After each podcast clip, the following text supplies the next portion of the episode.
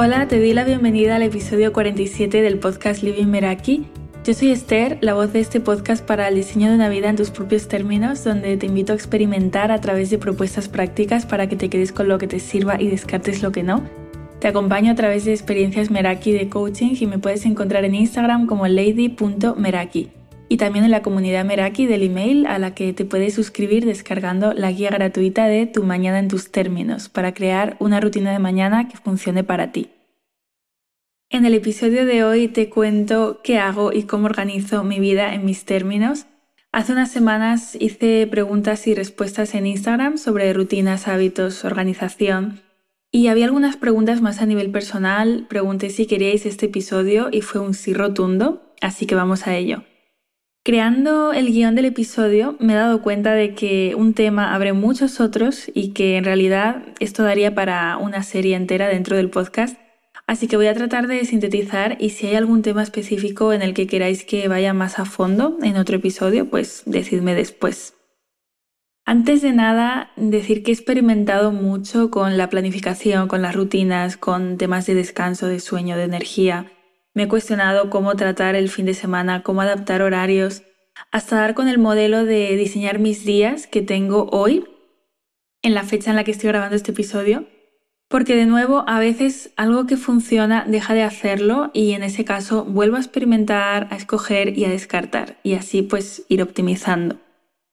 Y hago este disclaimer hoy especialmente porque voy a contar en mi experiencia lo que yo hago, lo que a mí me funciona Así que más que nunca quédate con lo que te sirva y descarta lo que no.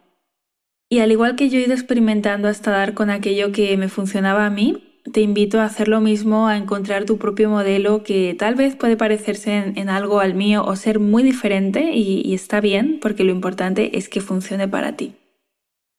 Y como no podía ser de otra manera, tuve que redefinir lo que era un día laborable en mis términos, que entraba ahí y que no, y en mis días se integra todo, tengo mis límites, pero no me atraen demasiado algunos conceptos como jornada laboral, tiempo libre. Bueno, esto da para otro episodio en realidad. Así que he estructurado este episodio en bloques y vamos a empezar hablando de planificación. Yo dedico parte del domingo a la planificación semanal. En el episodio 10 está, está exclusivamente dedicado a la rutina de domingo. Tiene ya tiempo, así que probablemente haya cosas que sean diferentes hoy y personalmente experimento mucha diferencia cuando el domingo no me tomo el tiempo para, mm, para aterrizar bien lo que quiero de mi semana a todos los niveles. Lo noto increíblemente en la semana que entra. Es como que ese trabajo previo se manifiesta en cómo vivo la semana después. Entonces, cada domingo dedico una hora a mi ritual de planificación semanal en mi calendario. Yo utilizo iCal con sistema de time blocking, que para quien no lo conozca es crear bloques en el calendario con lo que voy a hacer en ese día y aquí para mí también es clave tener aterrizadas no solo las tareas de la semana, sino también las rutinas de mañana, de noche, para dar estructura al día y mm, a mí es lo que mejor me funciona después de haber probado otros sistemas. Y me funciona porque la clave está en no agendar más tareas de las que puedo asumir en el día. Es decir, si hago una lista de tareas, tiendo a poner más al no tener claro el tiempo que me ocupan y a terminar el día pensando en que no llegué a todo cuando en realidad no era realista, ¿no? Y esto en el calendario pues me doy cuenta rápido porque como pongo bloques llega un punto en el que el día no da para más. Entonces tener una visión de mi semana al completo me da paz y eso no quiere decir que cada bloque sea rígido y no haga cambios durante la semana porque los hago, pero ya es diferente porque lo estoy haciendo sobre una base. Así que primero veo cómo está la semana, las sesiones que me han agendado desde mi calendario de descubrimiento y sesiones Meraki, las citas recurrentes que algunas tienen horario fijo como una sesión mastermind, mi sesión con mi coach, que los coaches también tenemos coaches y eso tiene horario. Y ahí ya está el 70% del calendario hecho automáticamente. Y después hay ciertas rutinas que tengo de manera recurrente y pueden tener horario fijo o más flexible, ¿no? Tipo, pues quedar con alguien, dar un paseo, hacer la compra, la propia planificación del domingo en sí, la limpieza de la casa, algo de, de batch cooking, revisión de finanzas, mi cita conmigo. Esto puede ir variando, aunque la mayor parte de estas tareas eh, las hago en fin de semana, bueno, otras no. y me ayuda a tener un mapa claro de, lo que va a estar presente en, todas las semanas. Y una vez tengo estructurado esto, voy a Notion, donde tengo mis prioridades del mes, que son acciones, que son tareas vinculadas a mis objetivos. Y aquí de nuevo hay tareas recurrentes y otras puntuales. Y voy creando bloques en el calendario. Más adelante comento de qué se compone esto más a fondo. Y mm, las herramientas que me acompañan en mi día a día son Notion y iCal. Eh, Notion es donde tengo mm, toda mi vida organizada, metas, prioridades. Y iCal es donde me encargo de aterrizarlo en el tiempo. Y entrando en tema de rutinas, hay dos rutinas esenciales que marcan mi día y le dan estructura porque lo abren y lo cierran, que son las rutinas de mañana y noche. La mañana empieza la noche anterior, así que de domingo a jueves eh, sigo estas rutinas y en fin de semana las flexibilizo un poquito más. Y también tengo mis no negociables en la semana. Esto es lo que día a día sí o sí necesito hacer para funcionar, para conectar conmigo, para estar en mi centro. Y aquí mis aliados son, primero, madrugar. Yo aquí funciono por temporadas, por estaciones. No me levanto a la misma hora en verano que en invierno. Voy con el sol, por ejemplo, en, en agosto me he estado levantando sobre las 7, eh, 8 por lo general y ahora progresivamente semana a semana estoy volviendo a, mi hora habitual, de entre 5 y media 6. Y lo mismo para dormir. En verano tengo más encuentros sociales, no muy nocturnos, pero bueno, tipo cenas y demás, no me apetece estar en, la cama a las 10 de la noche cuando todavía esté día fuera. Pero para mí sí que es eh, súper importante levantarme temprano. Esto con, con la rutina de mañana marca una diferencia total en mis días, entrando también en, temas de, bienestar, madrugar, acostarme temprano, tener esos horarios definidos es básico, junto a una buena alimentación. Aquí también he experimentado mucho porque esto impacta también en, la concentración y yo en mi caso me di cuenta de que ayunar me funcionaba muy bien y lo he implementado dos veces por semana.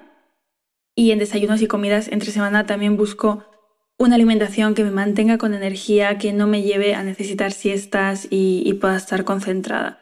Yo realmente nunca he sido persona de siestas, sobre todo largas porque, bueno, me sientan fatal.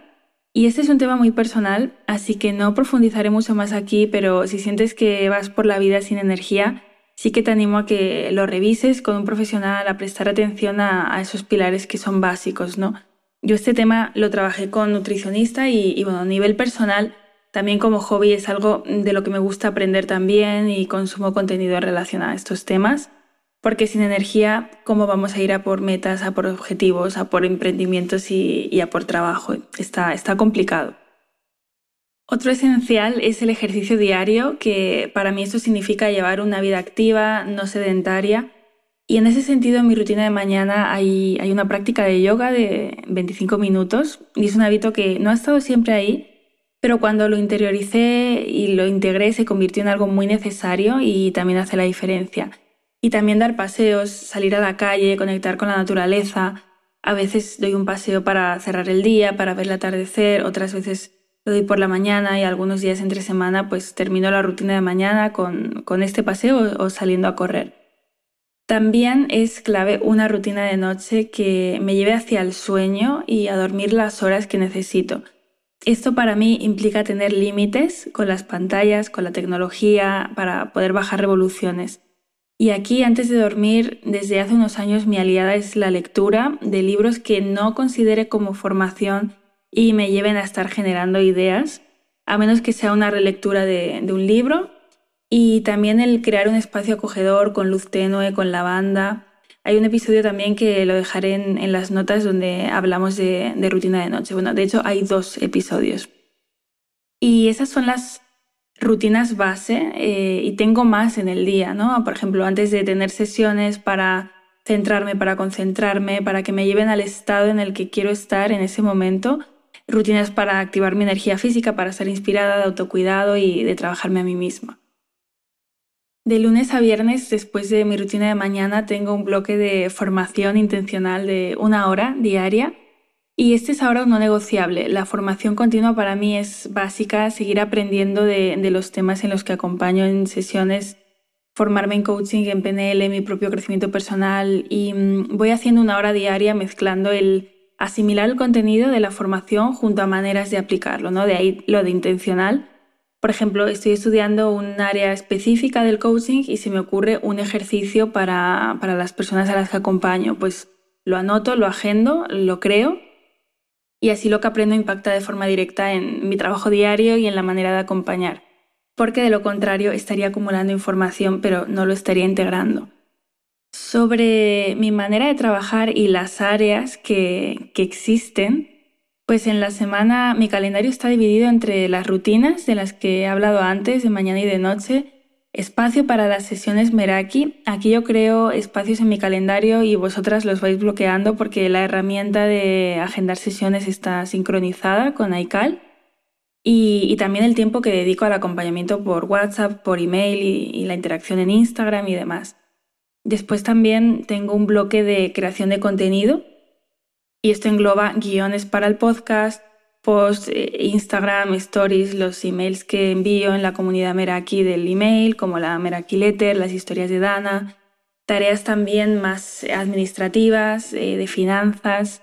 Igualmente hay temas que delego o bien para liberar tiempo o porque no tengo el expertise ni es mi prioridad para mí el hacerlo yo, como son pues la edición del podcast, que esto lo, lo delegué desde el inicio, y también finanzas eh, en el sentido de trimestrales y demás, esto también. Tengo en mente cuáles serán las próximas áreas que quiero delegar cuando llegue el momento para liberar tiempo de ahí también.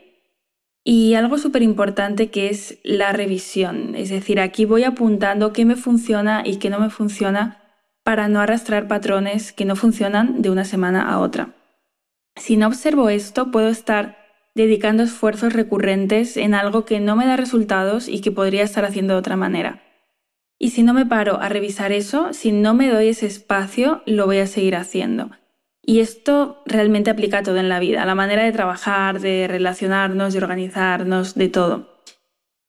Por lo general, yo trabajo desde casa, pero es cierto que hay algo que me encanta hacer y, bueno, si, si me sigues en Instagram puede que lo hayas visto y se puede considerar como una de mis rutinas semanales y es trabajar en cafeterías. Una mañana por semana me la bloqueo en el calendario sin sesiones y me enfoco en creación de contenido y es ahí donde voy a cafeterías, es como un tiempo creativo, las ideas me fluyen mejor. De hecho, necesito tener notas a mano para apuntar porque ahí se me dispara la creatividad, trato de cambiar las cafeterías a las que voy, también tengo una lista inmensa de, unas que, que me encantan, que repito, otras que quiero probar, que me van recomendando y hay días que, también voy a un coworking, ahí sí que puedo utilizar una sala para, para sesiones. Entonces, uno o dos días sí que paso tiempo fuera de, mi espacio de trabajo habitual. Y esto también me sirve para caminar hasta el sitio, para dar un paseo, para moverme y, está englobado dentro de, ese estilo de vida activo. Y, bueno, esto es súper personal. Hay personas a las que el movimiento de las cafeterías les distrae el ruido. A mí al contrario, me conecta, me concentra y el cambio de lugar me refresca la mente y me permite llegar a ideas que en mi mesa habitual pues a lo mejor no llegaría. También trato de hacer días temáticos, aunque es cierto que mm, no lo hago del todo porque no puedo tener bloques de tiempo muy grandes en el día por las sesiones y para mí esto es lo principal y mucha parte del día la ocupan tanto las sesiones como el acompañamiento, mensajes, WhatsApps pero sí que trato de crear el contenido en bloques y no hacer como muchas tareas diferentes. Por ejemplo, puedo dedicar un bloque a crear guiones del podcast de los episodios del mes y después otro bloque a la grabación. Esto es como lo que llaman em, task batching, que es agrupar tareas similares y hacerlas todas a la vez, en lugar de, em, de hacerlas esporádicamente a lo largo del día, porque también el pasar de un tema a otro constantemente a mí me desconcentra y acaba con mi energía. Luego sí que cada mañana hay unas horas justo después de mi rutina de mañana y de la formación y antes de la conexión con el mundo exterior, que es como mi tiempo de foco y aquí ubico aquellas tareas que requieren de más creatividad, concentración, porque es, mi pico de energía, primera hora de la mañana. Y aquí algo que estoy haciendo recientemente es ponerme de fondo sonidos binaurales o mi playlist de foco y esto es clave para ese bloque del día. Y bueno, algo que creo que es importante mencionar también es el tema de ladrones de tiempo, ya que en mayor o menor medida lidiamos con ellos a diario y esto para mí son límites. Yo, por ejemplo, trato de encender el wifi del móvil lo más tarde posible en la mañana, al menos cinco horas después de, de haberme levantado y por la noche igual, apagarlo hora, hora y media antes de acostarme. El móvil, si estoy en modo foco, está en otra habitación, está sin internet, está lejos de mí, de manera que no lo puedo alcanzar con el brazo. Y también tengo las notificaciones desactivadas de absolutamente todo. Con Instagram también he experimentado mucho. Tengo un espacio en el día para interactuar, para publicar contenido. He puesto también el límite en la aplicación para que me avise cuando llevo una hora. Pero es cierto que a veces lo, he pasado, sobre todo días de, de coachinggram, días de preguntas y respuestas. Pero bueno, soy consciente de que cuando entro mm, sé para qué lo hago y, y, sobre todo pues no entrar en el bucle de ponerme a ver contenido en un momento en el que estoy ahí con otro propósito. Y así es como organizo mis días en mis términos. Dentro de cada tema sé que da para muchísimo más y he tratado de dividir pues entre planificación, rutinas y energía, el día a día, límites. Y en general, para mí no existe como una distinción muy fuerte entre vida personal, vida profesional. Cuando estoy en una no quiero saber nada de la otra, sino que creo en el balance entre todas las áreas de una vida en mis términos. Y pensando en la propuesta práctica de hoy, te invito a observar tu día, tus rutinas, tus no negociables, ver qué patrones estás arrastrando de una semana a otra de manera automática para volverlos intencionales y cuestionar aquello que no te está funcionando viendo cómo le puedes dar la vuelta, fijándote en tareas recurrentes de, la semana que a lo mejor no tengan una rutina y que tal vez crearla te podría llevar a hacer las cosas más fáciles. Así que he preparado una pequeña plantilla que puedes descargar en las notas del episodio y termino lanzándote una pregunta. Del 1 al 10, ¿cuánto te gustan tus días? Porque la respuesta va a ser una brújula de tu punto de partida y el motor de tus cambios. Si te ha gustado este episodio, te animo a decírmelo porque es el primero que grabo como más personal y de día a día y tus comentarios me van a ayudar a saber si seguir creando contenido en esta línea o profundizar más en alguno de los temas de hoy. Y como siempre te invito a compartirlo con aquellas personas a las que les pueda servir y a valorarlo en Apple Podcast. Gracias por estar al otro lado y nos escuchamos en el próximo episodio.